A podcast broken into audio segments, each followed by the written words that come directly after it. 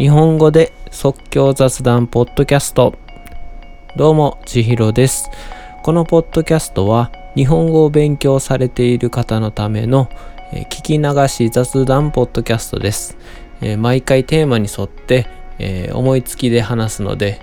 より自然な話し方になると思います、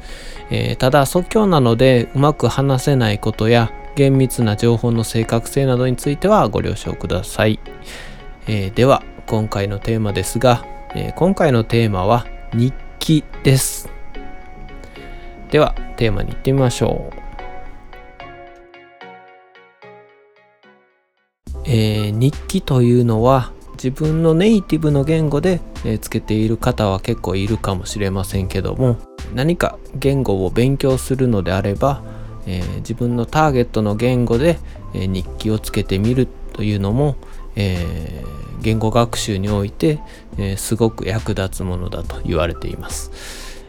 どういった点で役立つのかっていうことで考えてみると、えーまずは、えー日記をつけることによって、えー自分の知っている表現、えー学んだことのある表現を、えー使って文章を組み立てて、えー組み立てていくので、えーその表現を自分のものにする、えー自分で、え使うことによって使い慣れるという、えーメリットがまず一つありますね。えー次は、えーわからない言葉が出てきたりこれどういうのかなっていう表現があったらその場で、えー調べると思うんですけども、えーそれを繰り返すことによってよく日記で使いたい表現今日あったことを人に説明するような表現をえどんどんどんどん吸収していけると思うんですね。えーこれは結構、えー一ついいことだなと思ってその新しい単語とか新しい文法をもうどんどんどんどん増やしていくのもまあえ勉強の一つだと思うんですけども、えー同じような状況ですね、え今日あったことを、え述べるということを、えいろんな方向から、えー毎回調べることによってあこの表現前も出てきたなとかあこういう時は毎回こういう言い方をするんだなというので、えーて言うんですかねどんどんどんどん塗り重ねられるというか、えーより濃く、えー記憶に刻むことができると思うんですね。でまたその知っている表現を繰り返し使うことによって使い慣れるという、えー繰り返しになるので、えー まあどうしても続けるのはなかなか根気のいることなんですけどもこれを続けられた時には自然に表現が頭から出てくるという、えーことが実現できるかもしれません。えーあとですね、えーまあ日記を書くということで、え自分の行動とか、えを客観視できると思うんですね。えー今日はこんなことをしたとかあそういえば今日勉強しようと思ってたけどしてなかったなとか、えー最近仕事ばっかりで、えー息抜きしてないなとかまあいろんな客観視があると思うんですけどもまあそういうちょっと、えー俯瞰でものを見るということで、えーまたそこから自分の、勉強とかのモチベーションに、えー変換できるかなっていうそういうメリットもあるかなと思います。で、えーさらにはですね、えーもし可能ならなんですけども、えー自分の書いた日記例えば、え日本語を勉強しているのであれば日本語で書いた日記を、え日本人日本語ネイティブの人に見てもらうっていう、えことがもしできればさらにいいですね、えー不自然な表現を直してもらったりチェックしてもらえるということで、えー今はですねいろんな、あのー言語交換用のアプリとか、えーいろんなサービスがネットであったりするので、えー学習者同士で、えーネイティブ同士でつながって、えー日本語ネイティブに見てもらうっていうことができればいいかなと思います。さらにですね、えーもう一つ、えー欲張るとすれば、えー自分の書いた日記を声に出して読んでそれを録音してみるということをすればこれは、えースピーキングの練習にもつながると思うんですね。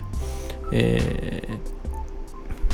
その言語交換のアプリなんかで音声を載せられるものがあればそれを聞いてもらうっていうのも一つかなと思います。えー、今、えー、いろんなこと話してきましたけどもこれらは全て完璧に100%行う必要はないと思います。自分なりに、え、できるやり方でできる部分を、え、やるということで、え、まあ本当に忙しい時はもう1行2行でも仕方ないので、え何か記録を残すそれだけでも、え日本語を使うという、え脳が刺激されるので、え何もしないよりははるかにいいと思いますはいということでですねえー、せっかくなので、えー、ここで終わってしまうとあれなんで、えー、試しにですね、え僕自身の、え日記を、え口頭でちょっと喋ってみようと、え思いました。えまあ、日記をというか、え昨日あったことを、え今からちょっと口頭で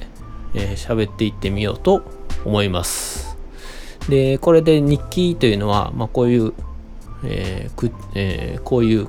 語り口で、え、書くのも一つかなっていう参考に、え、してもらえばいいかなと思いますので聞いてください。えー、昨日ですね、えー、まず朝起きて、えー、いつも普段使っているあの頭痛薬があるんですけどもそれがもうなくなってたので、えー、ちょっと早起きして朝一番で病院に行きました。て、えー、順番待ちをして、えー、薬を処方してもらって、えー、もらって帰ってきましたそれで、えまあ、ちょっと眠たかったんですけど、え頑張って、えー、ポッドキャストを1本録音しました。はい。でさすがに眠たくなって、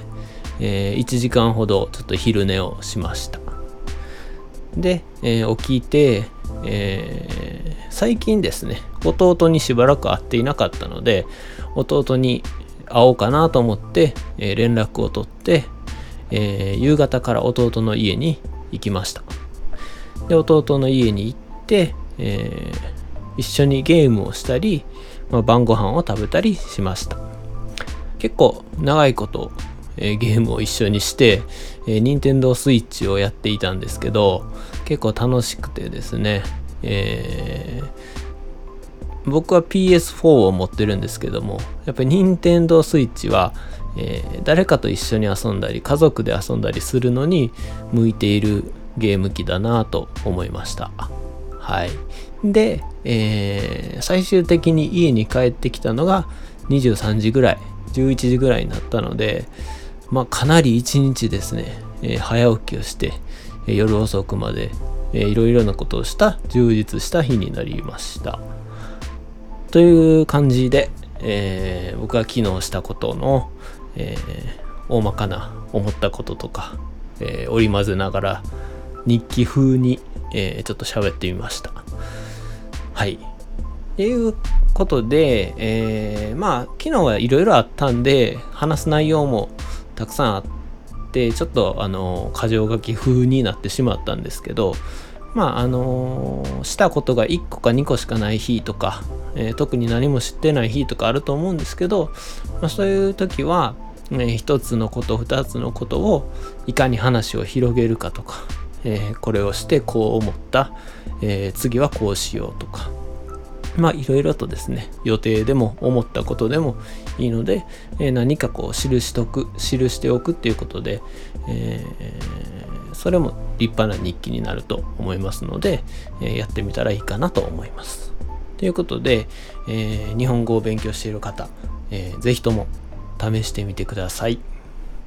はい。今回のテーマはここまでです。え聞いていただいてありがとうございました。えよかったら登録やシェアしていただければ励みになります。ではまた次回ありがとうございました。